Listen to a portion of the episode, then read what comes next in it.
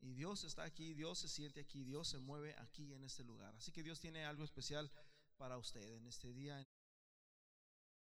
Capítulo 21, en el versículo 10, dice, levántate David, levantándose David aquel día, huyó de la presencia de Saúl y se fue al rey de Gat. Y los siervos de Aquís le dijeron, no es este David, el rey de la tierra, no es este de quien cantaban las danzas diciendo, hirió Saúl a sus miles y David a sus diez miles.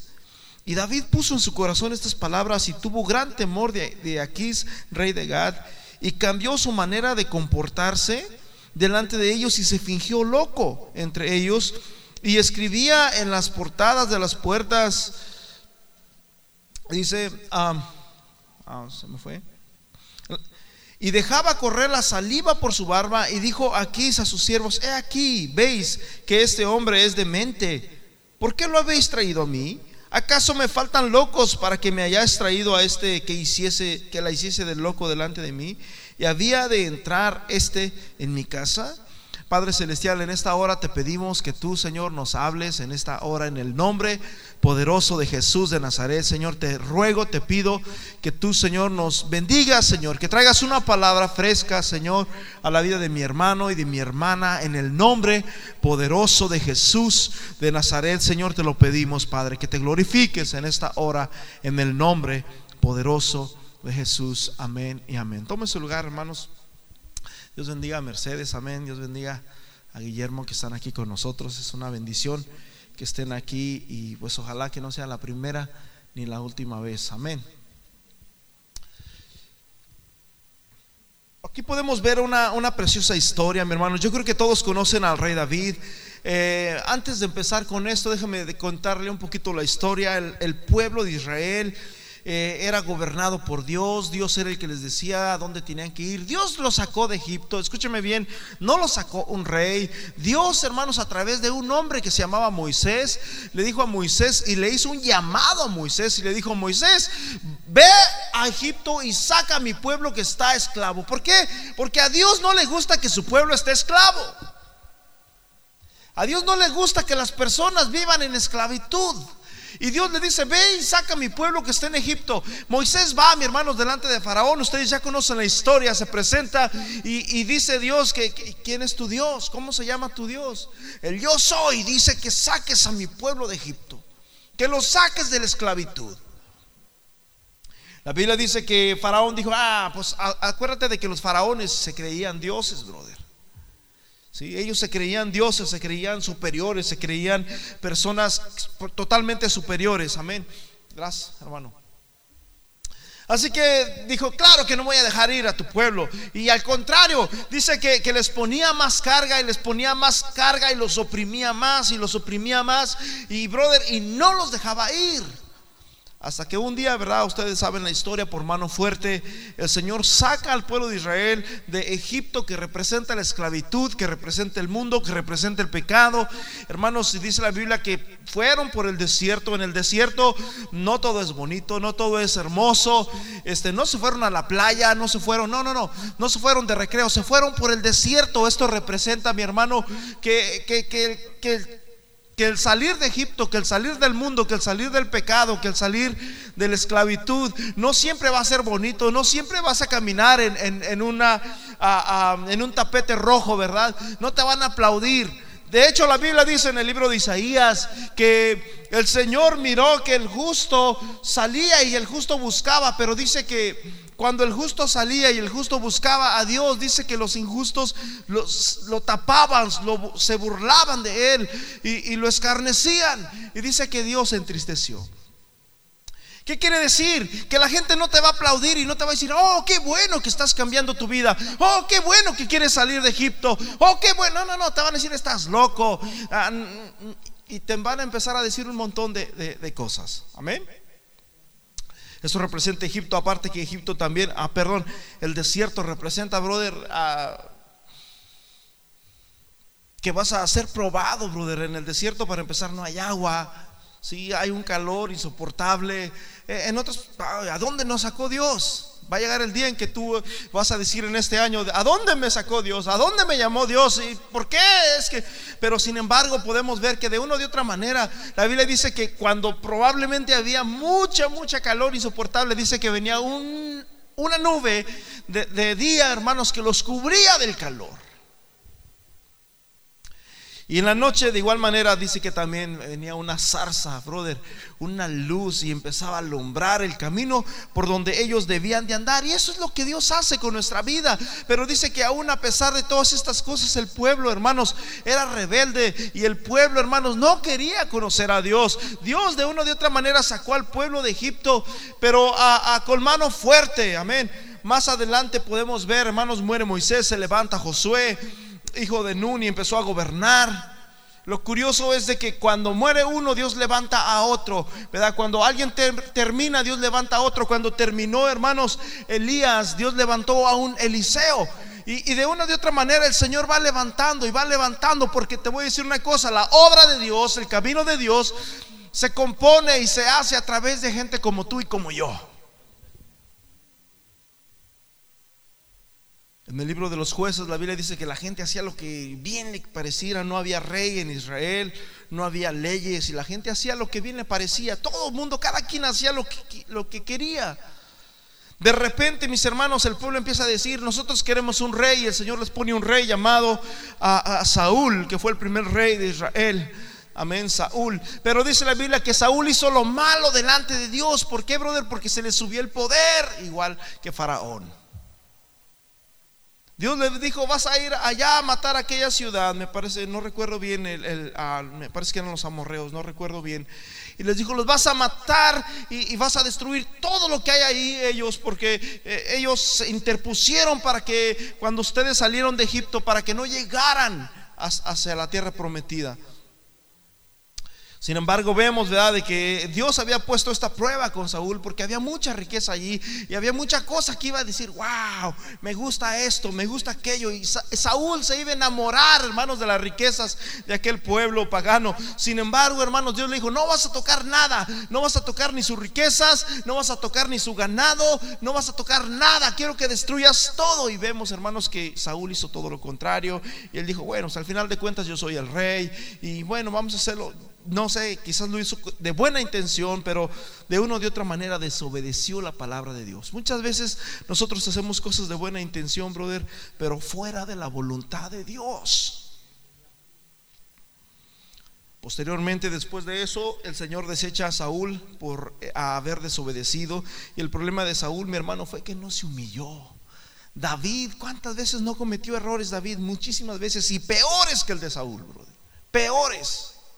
Pero sin embargo David siempre se humillaba. ¿Cuántos salmos no nos escribió David? Siempre se humillaba y reconocía, reconozco que soy pecador, he pecado delante de ti, no quites de mí tu Santo Espíritu, vuélveme el gozo de tus... A, David no le importaba el trono, a David no le importaba sus, sus ropas reales, a David le importaba la presencia de Dios, sentir el Espíritu de Dios en su vida.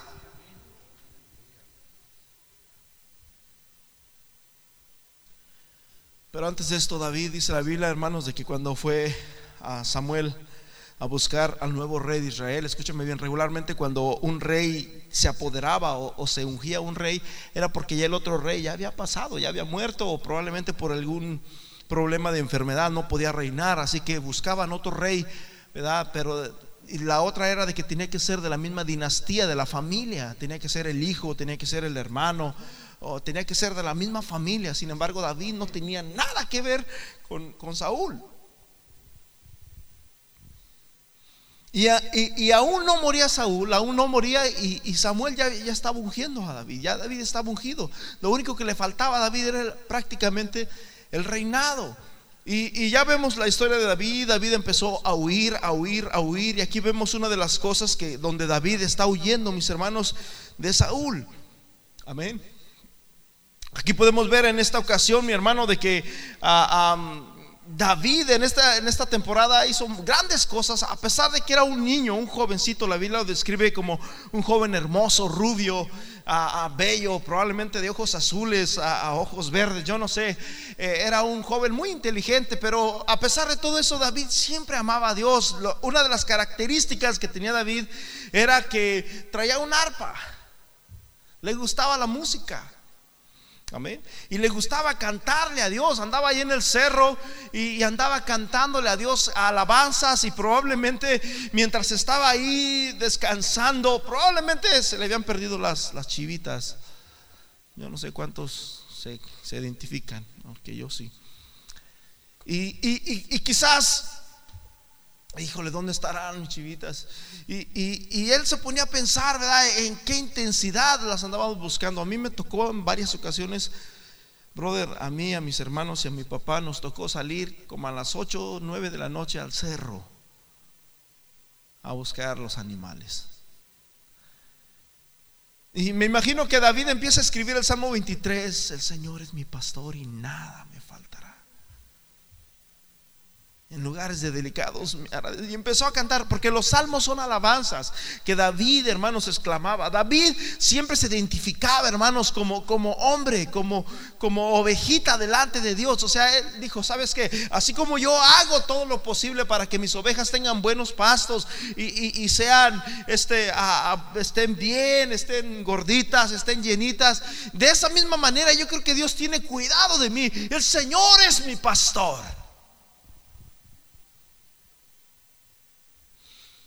Mientras tanto, hermanos, llega Samuel a la casa de David, a la casa de su padre Isaí, y empieza a nombrar, llegan aquellos hombres grandes, altos, y Samuel dice, este va a ser el nuevo rey. Pero Dios le dice, ah, ah, no es ese. Pásele, no es. Mira, ya está la comida caliente, no voy a comer hasta lo que no venga el nuevo rey. Híjole. Y, y se acerca el siguiente, mi hermanos, alto, fuerte, tampoco es. Lo rechazó a todos. Y, bueno, y tienes que tener otro. No hay ninguno. Tiene que haber otro porque Dios me dijo que ninguno de tus hijos iba a ser. No es ninguno. De repente, hermanos, llega David, jovencito, 12, 13, 14 años. A veces pensamos que Dios no puede hacer nada con nosotros por, por, nuestra edad, o quizás es mucha o quizás es poca, pero a Dios no le importa, brother, cuánta edad tú tienes. A Dios no le importa cuánta edad tú tienes. Si tú te dejas usar por Dios, Dios te puede usar. Amén. Se acerca a mis hermanos David y oh, pues tenemos uno que anda cuidando chivas, pero no creo que sea ese. Te traje a los fuertes, te traje a los valientes, te traje a los hombres de guerra. De, no, no, no, no. Aquel lo único que sabe es cuidar chivas. Van por David, lo traen y el Señor le dice, ese es. Amén. Y ya, conocemos la historia, mis hermanos, más adelante David se enfrenta con un hombre llamado Goliat. Goliat dice la Biblia, mis hermanos, que, que, salía, hermanos, esta historia de Goliat es una de las historias que más ha marcado la vida, amén, en, en, en la Biblia. Yo creo que todo mundo conoce a Goliat. Este, muchas veces nosotros hemos enfrentado también esos tipos de Goliat, ese tipo de problemas donde pensamos que, que no podemos hacer nada, que Goliat salía, brother, dice la Biblia que salía por la mañana y salía por la tarde y empezaba a decirle al pueblo, si alguno de ustedes me vence a mí, nosotros vamos a ser sus esclavos. Y si yo los venzo a ustedes, ustedes van a ser mis... Un solo hombre, brother, tenía espantado a toda una nación. Un solo hombre. Muchas veces así nos pasa a nosotros con los problemas. Un solo problema nos tiene, brother, totalmente acobardados y le tenemos tanto miedo a un solo problema y se nos olvida, brother, quién es nuestro Dios.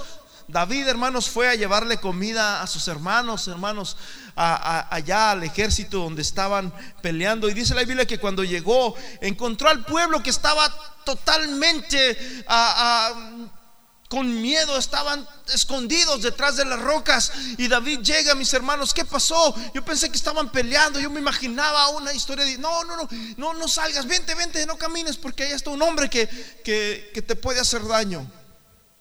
David, hermanos, se, se entristeció en gran manera y él dijo, ¿saben qué? Yo voy a pelear contra él. Nadie en Israel, ni siquiera Saúl, que era el hombre más alto, que era el rey, era el más grande, el más fuerte y el más alto, podía, brother, o tenía el valor de enfrentarse con Goliat. Sin embargo, David, el pequeño David, brother, el ignorado David, ¿sí? el, el que cuidaba animales, el que cuidaba chivitas, dijo, ¿sabes qué? Yo voy a hacerlo. Yo voy a pelear contra ese. Yo, yo creo que en este día, mis hermanos, hace falta que se levanten hombres como David, que le crean a Dios y que estén dispuestos a ir más allá, mis hermanos, donde no podemos ir. Amén. Porque ese tipo de gente es la que Dios le gusta. O sea, Dios no se fijó. Sí, probablemente no era como sus hermanos, alto y fuerte. Pero tenía un corazón de valiente. Paz de Cristo.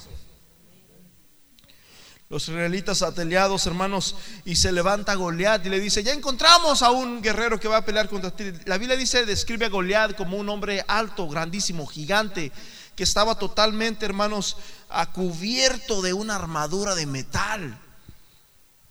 La Biblia dice que David llegó a él sin armadura porque no pudo ni con la espada, brother. Hoy se le fue la espada para abajo. No, era una persona que estaba este, en, capacidad para, para, para, ser guerrero. Sin embargo, dice que él fue y agarró cinco piedritas en un arroyo y las metió en su morralito, brother, y agarró una sola, con una sola piedrita. Fue lo suficientemente fuerte, brother, para tumbar a un Goliat. ¿Cuántos dicen amén? De la misma manera también nosotros tenemos, hermanos, ese nombre que es sobre todo nombre. En el nombre de Jesús, hermanos, se echan fuera los demonios. En el nombre de Jesús, hermanos, se echan fuera las enfermedades. ¿Qué es lo que tú haces cuando, cuando tienes una pesadilla en la noche? ¿Sabías tú que los brujos no pueden maldecir a los cristianos? Los brujos no pueden hacer, los brujos pueden ir y hacen ritos en los panteones hacen ritos de todo tipo, pero cuando está una tumba de un cristiano ahí no pueden. Ni a nosotros siquiera. No pueden hacernos eso. ¿Sabías usted eso? ¿Por qué? Porque la sangre de Cristo nos cubre de todo pecado. Hay ángeles que están a nuestro alrededor y nos defienden.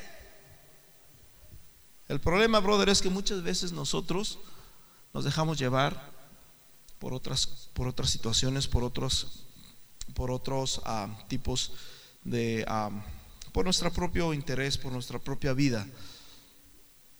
Pero aquí en el versículo, fíjate bien, en, en, Samuel capítulo 21, después de que David miró tantas, tantas cosas, David se había escapado de Saúl una y muchas veces Saúl, hermanos, dice que mientras Saúl mataba, perdón, mientras Saúl era atacado por un espíritu de depresión, por un espíritu de homicidio, por un espíritu malo, brother, que se apoderaba de él, y Saúl no sabía qué hacer y agarraba el celular, lo aventaba por allá y empezaba a maldecir y empezaba, se le metió un espíritu de desesperación feo, horrible. De tal manera, hermanos, que cuando David tocaba el arpa, se sentía, wow, me siento mejor. Y empezaba, y empezaba David a tocar. El Señor es mi pastor. Nada. Y David decía, me siento mejor, me siento mejor. Pero dice que en una, pasó el tiempo y, Saúl sabía de que él era el, posible rey del futuro. Y Saúl agarraba la lanza y la aventaba. Pero en ese tiempo, mientras David estaba adorando a Dios, el Señor, se hacía para acá, como que le hacía, ya ves que a veces los músicos tienen esa costumbre de, hacerle así, pues hizo, ¡pum! ¡Ay!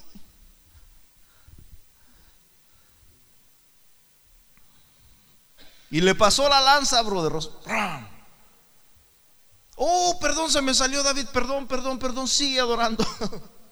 Y así pasaba, así pasaba. Pero, brother, esta era una señal de que Saúl anhelaba, brother. Escúcheme bien, Saúl eran hombres de guerra. Estos hombres donde ponían, brother, el ojo, ponían la lanza.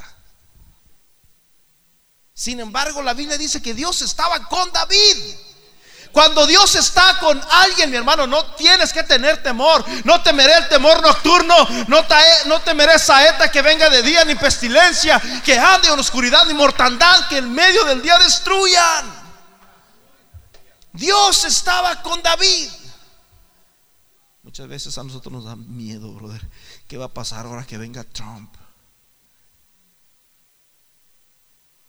¿Qué nos va a pasar? Que no, no, mi hermano, usted no tenga miedo. Si Dios está con usted, mi hermano, no hay Trump, no va, no va a haber Hitler, no va a haber fronteras, no va a haber muro, no va a haber nada que usted lo detenga. Amén.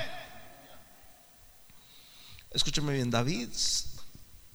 La Biblia dice que luchó contra leones, luchó contra osos, luchó contra Goliat, se escapó muchas veces de, Saúl, brother, de que Saúl lo quería matar.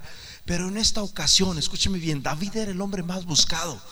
¿Dónde está David? Una ocasión el hermano Tony nos compartió que faltaba la silla. ¿Dónde está aquí el hijo de Isaí? ¿Por qué está la silla desocupada aquí? Aquí hay muchas sillas desocupadas también.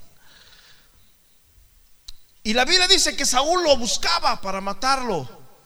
Jonathan, hijo de Saúl, muy amigo de David, le dijo a David, mira, este, mi padre te busca, pero ah, ah, vamos a hacer una cosa, yo voy a lanzar una lanza y si la lanza cae cerca, yo te voy a decir, yo le voy a decir a mi criado, hey, busca mi lanza, está cerquita, acércate.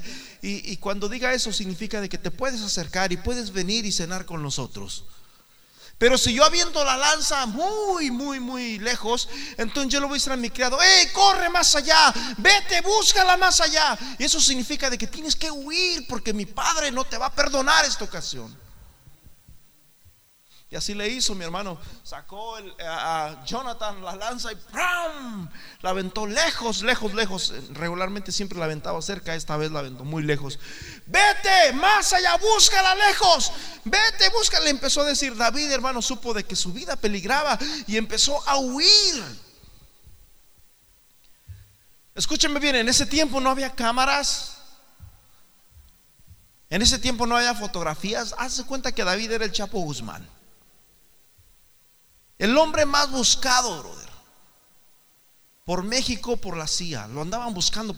David tenía que esconderse porque sabía de que si lo llegaban a ver, le iban a dar razón al rey. Iban a venir por él y lo iban a matar donde lo encontraran. Así que David tenía que andar huyendo, mis hermanos, de un lado para el otro, entre las montañas, brother. Allá andaba el futuro rey huyendo. Y Dios le había puesto una y otra vez a, Saúl en las manos de David.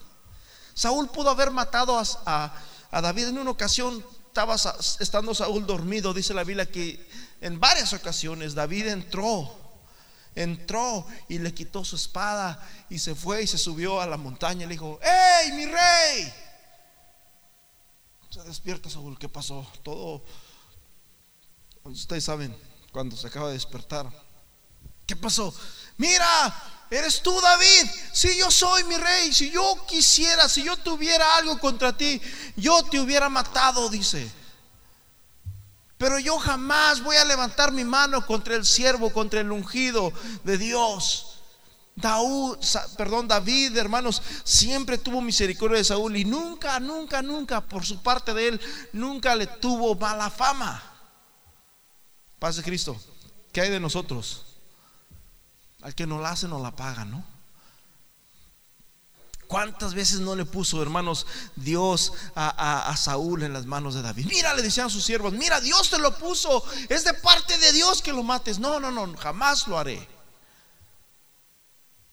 Pero en esta ocasión, mis hermanos, aquí en, el, en, 1 Samuel 21, vemos una historia totalmente tremenda, una historia muy hermosa donde vemos a ese David valiente, a ese David que se había escapado una y otra vez de tantas maneras, que Dios estaba con él y Dios lo había librado, brother, de muchas cosas.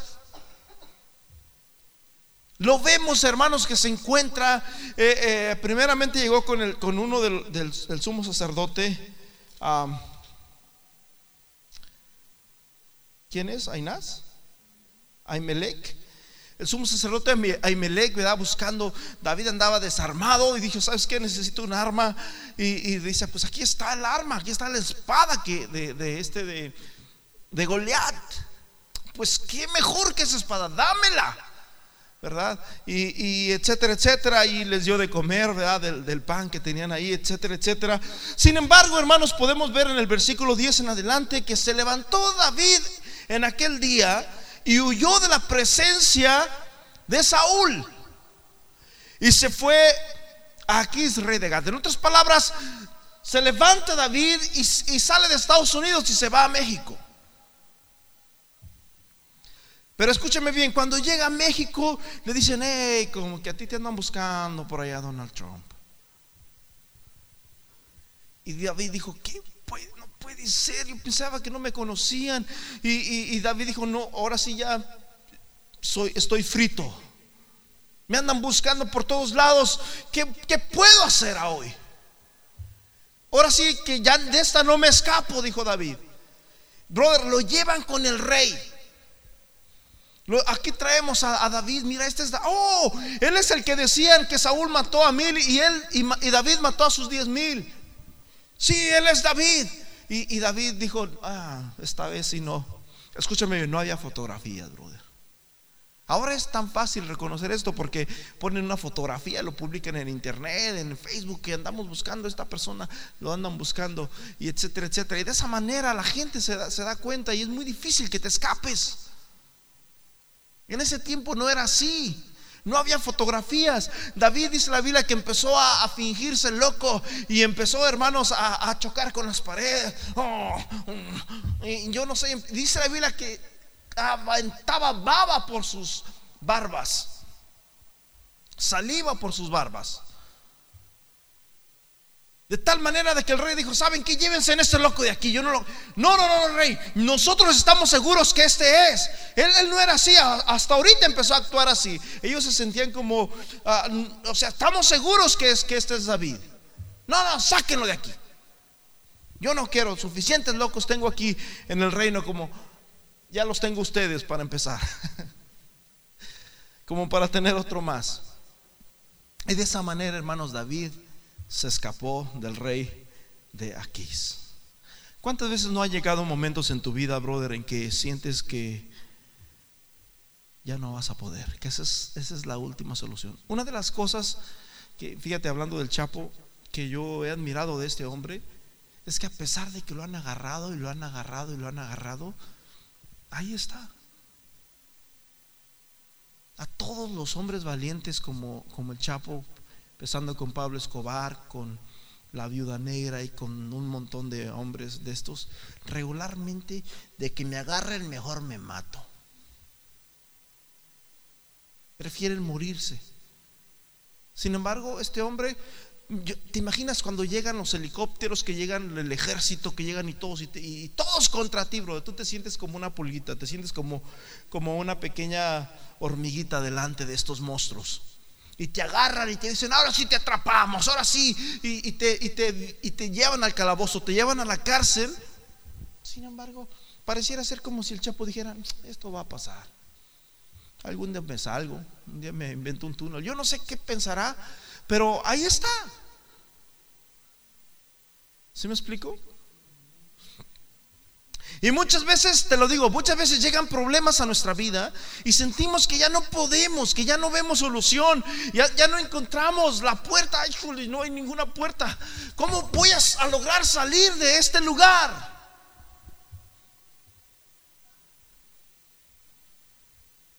Se cuenta la historia, brother, de, de un hombre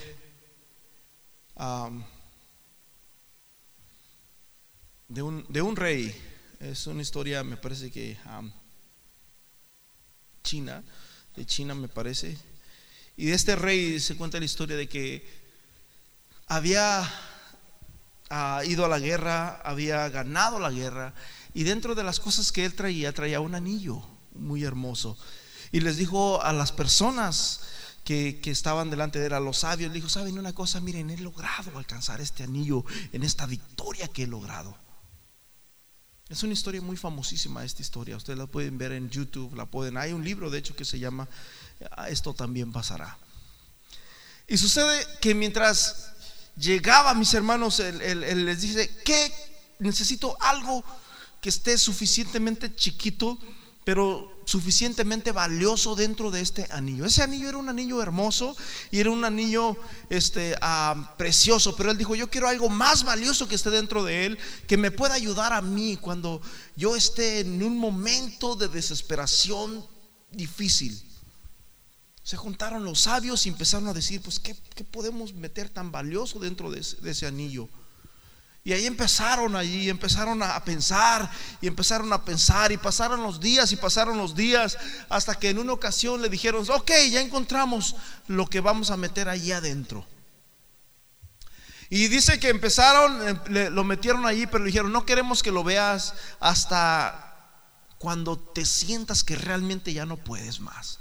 El día que sientas que ya no puedes más, el día, que, el día que sientas que ya se acabaron tus fuerzas, el día que sientas que, ya no vas a, seguir mirando, que no vas a seguir respirando el siguiente minuto, el día que sientas que ya no vas, a, que, que ya se terminó todo para ti, ese día lo vas a abrir, no antes.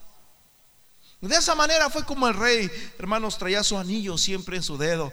Y dice que mm, más adelante vinieron un ejército enemigo y empezaron a arrasar con el rey, con el reinado. De este rey. Y empezaron a matar gente y el rey huyó en un caballo. Y mientras el rey iba huyendo en ese caballo, dice que eh, venían los ejércitos atrás de él, se escuchaban los caballos allá afuera, pero se dio cuenta de que el camino que él llevaba era un camino que, lo, llevaba a un barranco. Que, que, no podía seguir continuar, continuar más en ese camino, de tal manera que se sintió que ya estaba totalmente terminado todo, que no había solución, que, que ya se había acabado todo para él. Y mientras estaba ahí, dice que se acordó del anillo. Y cuando lo abrió aquel anillo, dice que encontró un papelito que decía, esto también pasará. Y dice que lo agarró y lo metió ahí. Y pronto, pronto, pronto se dio cuenta de que los caballos y el ruido de los caballos y el ruido de los valientes se empezaba a alejar y alejar y alejar y alejar y alejar. Se dice la historia de que los hombres que lo iban siguiendo el ejército se dieron cuenta de que era un camino muy peligroso y dijeron, por aquí no se tuvo que haber ido el rey. El rey tuvo que haber sido por otro camino y se fueron por los otros caminos a buscar al rey y de esa manera escapó. Y dice que cuando llegó, hermanos, nuevamente a su, a su reinado, llegó y, empezó a juntar nuevamente a su ejército, lo empezó a, restituir, a, juntar. Y cuando lo armó dentro de toda la osadía que había en, en aquel lugar, cuando el rey entró a su palacio, dice que uno de los sabios le dijo, rey, tienes que ver el anillo. La gente gritaba, la gente exclamaba, ¡Ey, el rey, el rey! Contentos porque el, rey había sido salvo de, aquella persecución que había tenido. Y le dice uno de los sabios, tienes que abrir el anillo. ¡Ey, no, no, no, no! Pero solamente tú dijiste que cuando estuviera bajo presión. No, dice, también cuando, cuando hay victorias muy grandes, también lo tienes que ver. También cuando sientes que que eres el único. También cuando sientes que todo está bien, también tienes que ver ese anillo. Y dice que lo abrió y, en el, y lo volvió a leer. Esto también pasará. De igual manera, mis hermanos, así pasan nuestras vidas. ¿Cuántas veces, cuántos recuerdos no hay en su vida que usted se recuerde? ¿Cuántos momentos difíciles usted no ha pasado en su vida?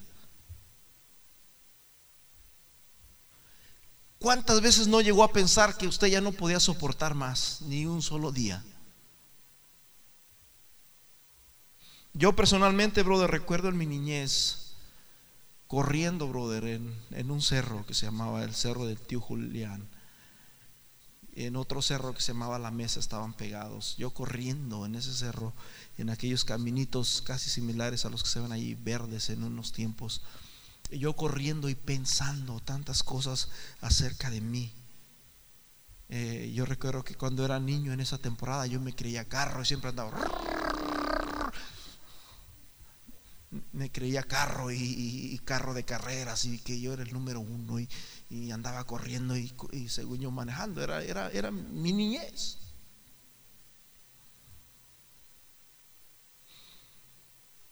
Recuerdo que miraba para el cielo, miraba a la gente que venía de Estados Unidos con sus carros nuevos y, llegaban, les traían a sus hermanos, los, sus los padres a los hijos, carritos de control remoto. En ese entonces eran carritos que tenían un cablecito como de aquí a, la bocina quizás y, y pues ahí andábamos detrás del carro, del cablito y yo, wow algún día yo voy a ir a Estados Unidos, yo me ponía a pensar, pero mi realidad es que andaba en un cerro cuidando chivas. Pero yo decía, no, no, no, no, yo, yo decía dentro de mí, un día yo voy a andar allá. Es más, hasta voy a conocer quizás a mi jefe. ¿Cómo será llamar mi jefe? Yo me ponía a pensar en eso.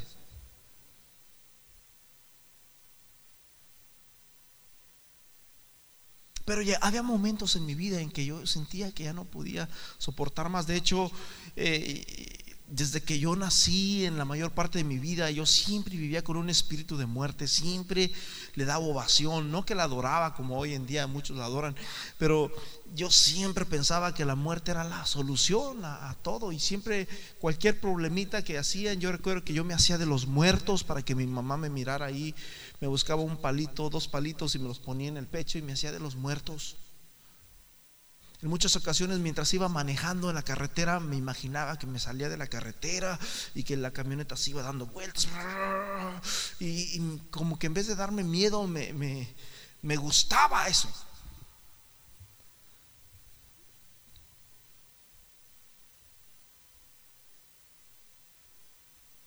Y tantas cosas que, yo me podía imaginar cuando, cuando yo era niño. Ah, mi padre dice, mi hermano, de que regularmente la mayoría de los niños la mayoría, ¿verdad? Antes de nacer están dándole golpes a la mamá, pum, pum, yo quiero nacer, pum, pum, hey, como que quieren ser futboleros, yo no. De hecho, antes de nacer, yo nací a los siete meses, antes de nacer, mi, mi padre dice que tuvieron, que iban, estaban a punto de operar a mi madre porque yo no daba señales de vida. Pero dice que mi madre se esforzó se esforzó y se esforzó y se esforzó para poder dar a luz a los siete meses a un niño, brother, que estaba enredado con la tripa en todo su cuello. Dice mi padre que me agarra el doctor y, me empiezan, al no llorar, no sé cómo me sacarían, a lo mejor estaba fingiendo como lo solía hacer me agarran y me dan una ¡pram! No lloré. Señora, señor, ¿me dan permiso de pegarle? Péguele. ¡Pram! Está muerto este niño. ¿Me da permiso de pegarle una bien fuerte? Dice mi papá que a la tercera vez, dele. ¡Ah! Me hizo llorar.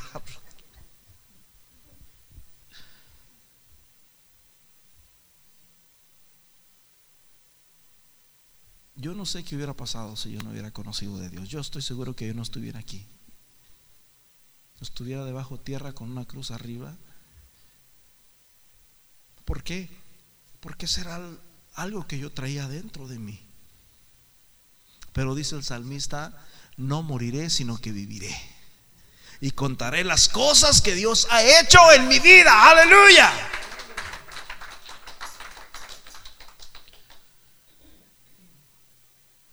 ¿Sabes una cosa? Si yo pudiera, si yo pudiera personalmente regresar el tiempo y pudiera regresar el tiempo a mi niñez y ir a aquel cerrito del tío Julián, y ir allá a la mesa, a la Santa Cruz, a los cerros que yo conocía, a la tierrita blanca, y le pudiera decir a aquel niño que estaba totalmente indeciso, aquel niño lleno de temores, lleno de un montón de problemas internos. Y ¿Sabes qué? Mira, cuando tú seas grande, vas a pasar esto, vas a pasar aquello. Es más, un día vas a estar predicándole a una iglesia ahí en cambio. Yo estoy seguro que aquel niño iba a decir, wow. Se iba a levantar y iba a decir, wow, le voy a echar más ganas, sí, lo voy a hacer. ¿Por qué? Porque ya me aseguraron mi futuro y me dijeron que sí, voy a poder lograrlo. Si yo pudiera ir, brother. Sabes, el otro día, no sé quién, me parece que le decía a mi hermano, a mi papá o a mi hermano Martín, no recuerdo quién le decía, a mi Mike, no sé quién le dije.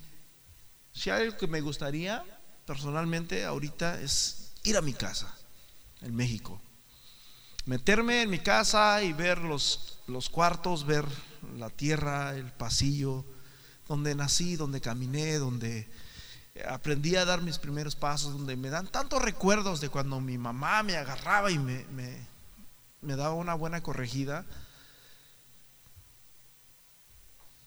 donde prácticamente, donde están tantos recuerdos de lo que fue mi, mi niñez, que cuando yo nací, donde aprendí tantas cosas, ahí fue donde aprendí a leer, ahí fue donde aprendí a hacer tantas cosas. Si tú pudieras, brother, regresar a tu pasado, si tú pudieras regresar a tu pasado, a tu niñez, ¿qué le dijeras a ese niño? Yo personalmente era un niño muy tímido. Yo cuando iban mis tíos a visitarme, me escondía debajo de la cama. Yo hacía eso. Yo me escondía debajo de la cama. Me metía debajo de la silla, no salía. En varias ocasiones me quedaba sin comer porque no se iban y yo traía un hambre. Y, pero la vergüenza, la timidez no me dejaba, de levantarme. Era, fui un niño totalmente muy tímido, un niño muy inseguro. Yo sentía que cuando tenía un problemita, un problemita del tamaño de que mi mamá me iba a pegar porque sabía que había hecho una travesura, yo sentía que el mundo se me había acabado. Me sentía como David delante de, este rey. De esta no me escapo. ¿Cuántas veces no han pasado momentos en tu vida en que sientes que ya no hay más salida? En que sientes que ya no va a haber más solución, en que sientes que, que no vas a poder seguir adelante. Muchas veces, muchas veces mi madre me castigaba. Escúchame bien, cuando mi mamá me castigaba, bro, ella sí nos daba. Ella, mi papá fue un hombre más tranquilo, más. nada más nos decía, chacho, pero nunca nos, nos golpeaba casi, ¿verdad? Ah, recuerdo que yo de mi niñez, escúchame bien, yo de mi niñez, me gustaba mucho correr. Me encantaba correr. mi papá tenía una parcela allá en la Ciénaga Prieta y muchas veces yo me iba corriendo desde la Ciénaga Prieta hasta mi casa, corriendo. Me gustaba mucho correr. Me encantaba correr. Yo sentía que cuando yo corría como que me desprendía. Sentía como si de alguna manera le estaba huyendo a los problemas, como si de alguna manera le estaba huyendo a la soledad, como si de alguna manera estaba huyendo de algo, no sé de qué, pero yo me sentía libre cuando corría.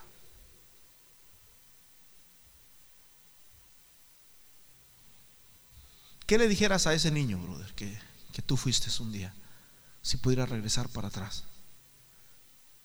Cuando sentías que ya no podías más, cuando sentías que el mundo se te terminaba, cuando sentías que ya no podías salir adelante.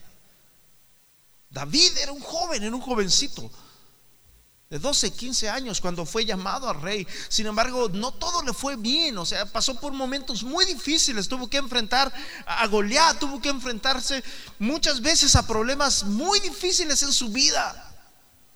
En esta ocasión no, no, no fue la excepción, David sentía de que ya lo habían agarrado, lo había agarrado la CIA pero como no había una cámara, no había una fotografía, a ver, vamos a comprar, no, no, sí se parece, no, no había fotografías. Y David se aprovechó de eso, fue inteligente David y dijo, ¿sabes qué? Voy a hacerme loco. Y empezó a hacerse loco y empezó a hacer cosas totalmente locas, de tal manera de que el rey dijo, llévenselo de aquí.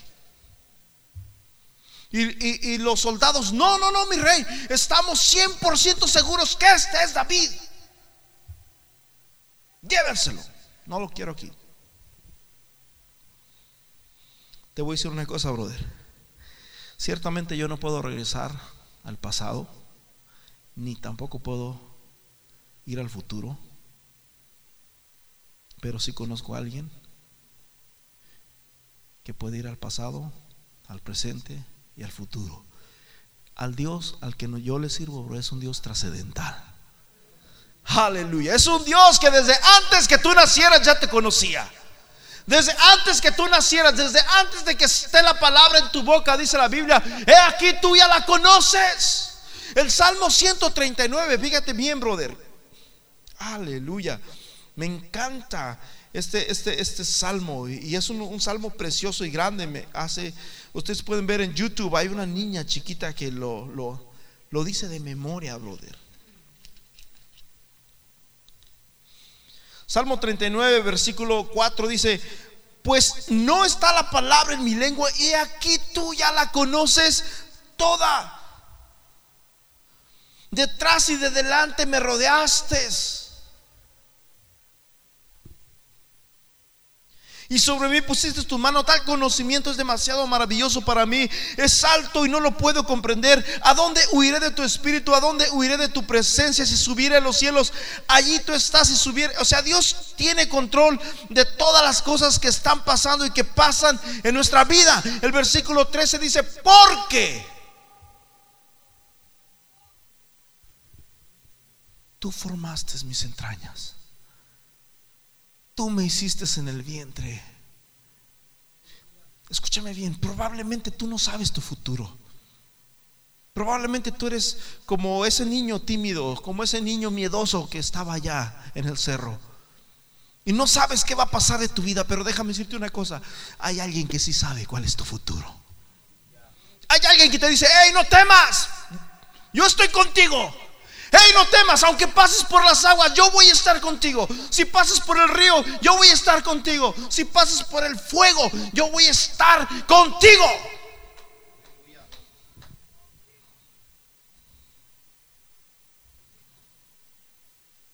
La Biblia dice, hermanos, que Dios es Dios es el mismo de ayer, de hoy y por los siglos de los siglos.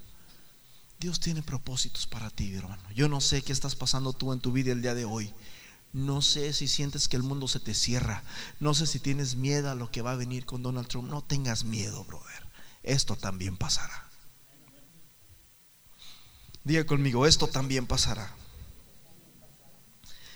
Jeremías 29, versículo 11, brother. Esta es una escritura que te la doy. Tómala para ti. El Señor dice, yo sé los planes que tengo para vosotros. Nosotros no sabemos qué va a pasar. Mucha gente, escúchame bien, la gente que no conoce de Dios pagan por saber su futuro.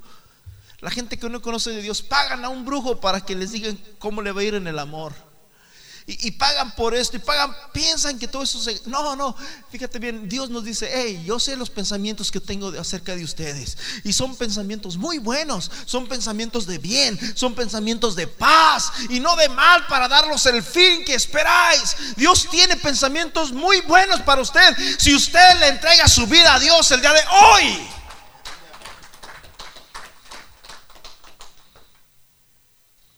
David, hermanos, ya estaba frito estaba frito, no podía, brother, escaparse.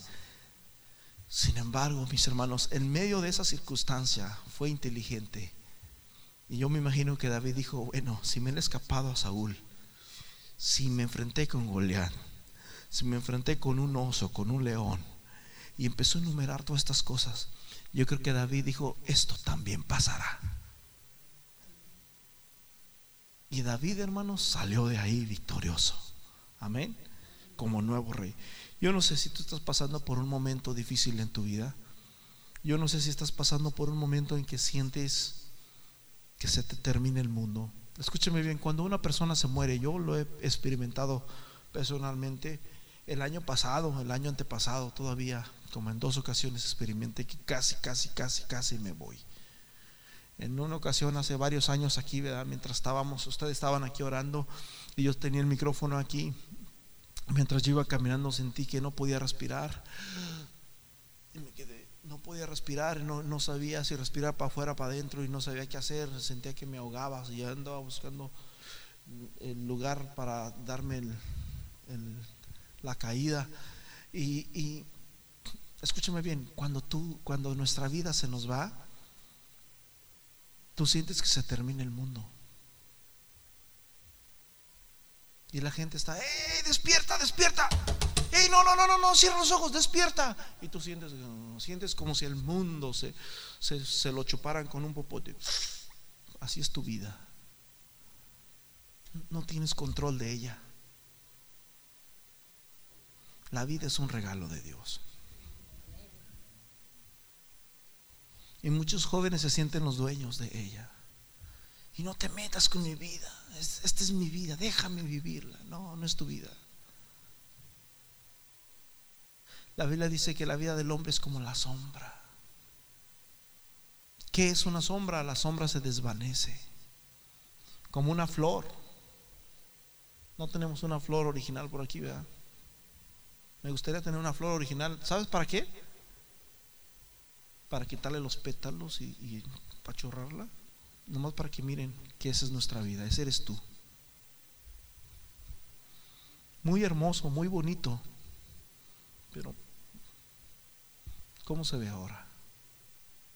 Eso somos tú y yo, brother. Pero hay algo mejor. Dios conoce tu futuro. Y Dios que sí puede viajar al futuro te dice, no temas. Yo tengo muy buenos pensamientos para ti. Tú ven y sígueme.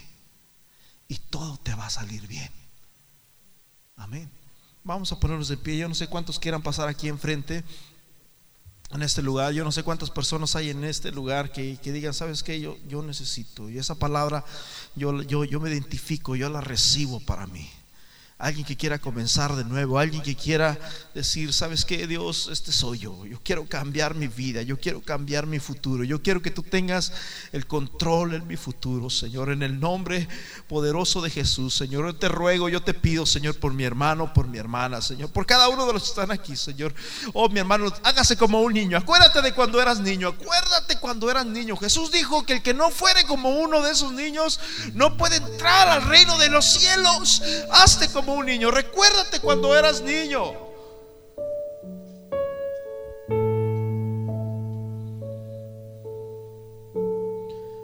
Acuérdate cuando eras niño.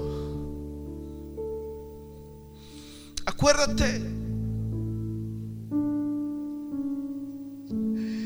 Si pudieras regresar, acuérdate de un momento que marcó tu vida en tu niñez de uno de los momentos que más marcó tu vida. Si tú pudieras regresar ahorita en este momento y decirle a ese niño, no llores, no tengas miedo, vas a salir adelante, vas a tener tu familia, te va, te va a pasar esto, vas a lograr aquello. Si tú pudieras ir a decirle eso, ¿cómo crees que reaccionaría él? Déjame decirte que alguien que conoce el futuro está aquí. Y es Dios y te dice, no temas no temas, no temas, yo estoy contigo. No temas, yo sé los planes que tengo para ti. Son planes buenos. Pero sabes una cosa, si has sufrido, si has pasado esto, es porque has vivido tu vida a tu manera y no me has dejado que yo gobierne tu vida.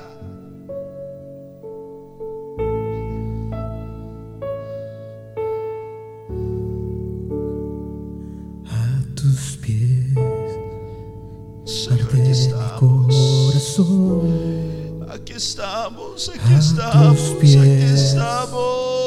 Entrego lo que soy. Oh, aquí está ese niño, Señor. Aquí está esa niña, Cristo. Aquí está ese niño que sentía que se le terminaba el mundo. Aquí está esa niña que sentía, Señor, que ya el mundo ya había fracasado, que se sentía, Señor, que no podría más perdonaste, me acercaste a tu presencia. Señor, bendice, Señor, bendice, Señor. Bendice, bendice, bendice, bendice. Me levantaste, hoy me he puesto a adorarte. Oh. No hay lugar más alto más grande que estar a tus pies, que estar a tus pies. No hay lugar más alto, más grande que estar a tus pies. que estar a tus pies.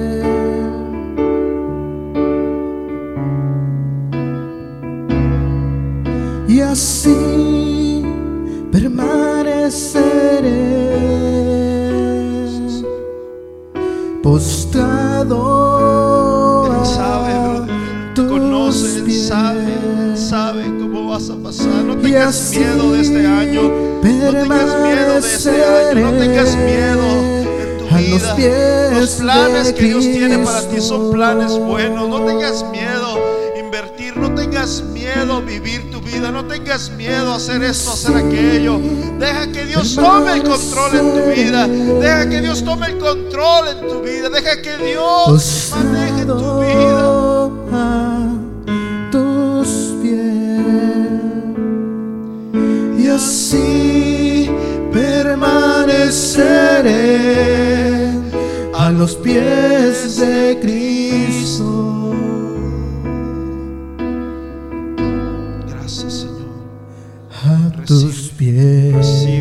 Recibe, recibe, recibe. arde Recibe, mi corazón. recibe, recibe. recibe, a tus pies entrego lo que soy. Recibe, Ese lugar recibe, Señor. de mi Recibe, seguridad. Abre tu corazón, mi donde hermano. No tengas miedo, no tengas me temor. puede señalar. No tengas miedo que pueda hacerte el hombre. Yo estoy contigo, dice Dios. Me Y perdonaste, Dios y tú, mi hermano, son mayoría. Aleluya, Dios está a tu lado. No tengas temor. El fuerte de me Israel. levantaste, hoy me he puesto a adorarte. Oh, sí, no hay lugar más alto, más grande que estar a tus pies que estar a tus pies. No hay lugar más alto, más grande que estar a tus pies, que estar a tus pies. Y así permaneceré postrado a tus pies. Y así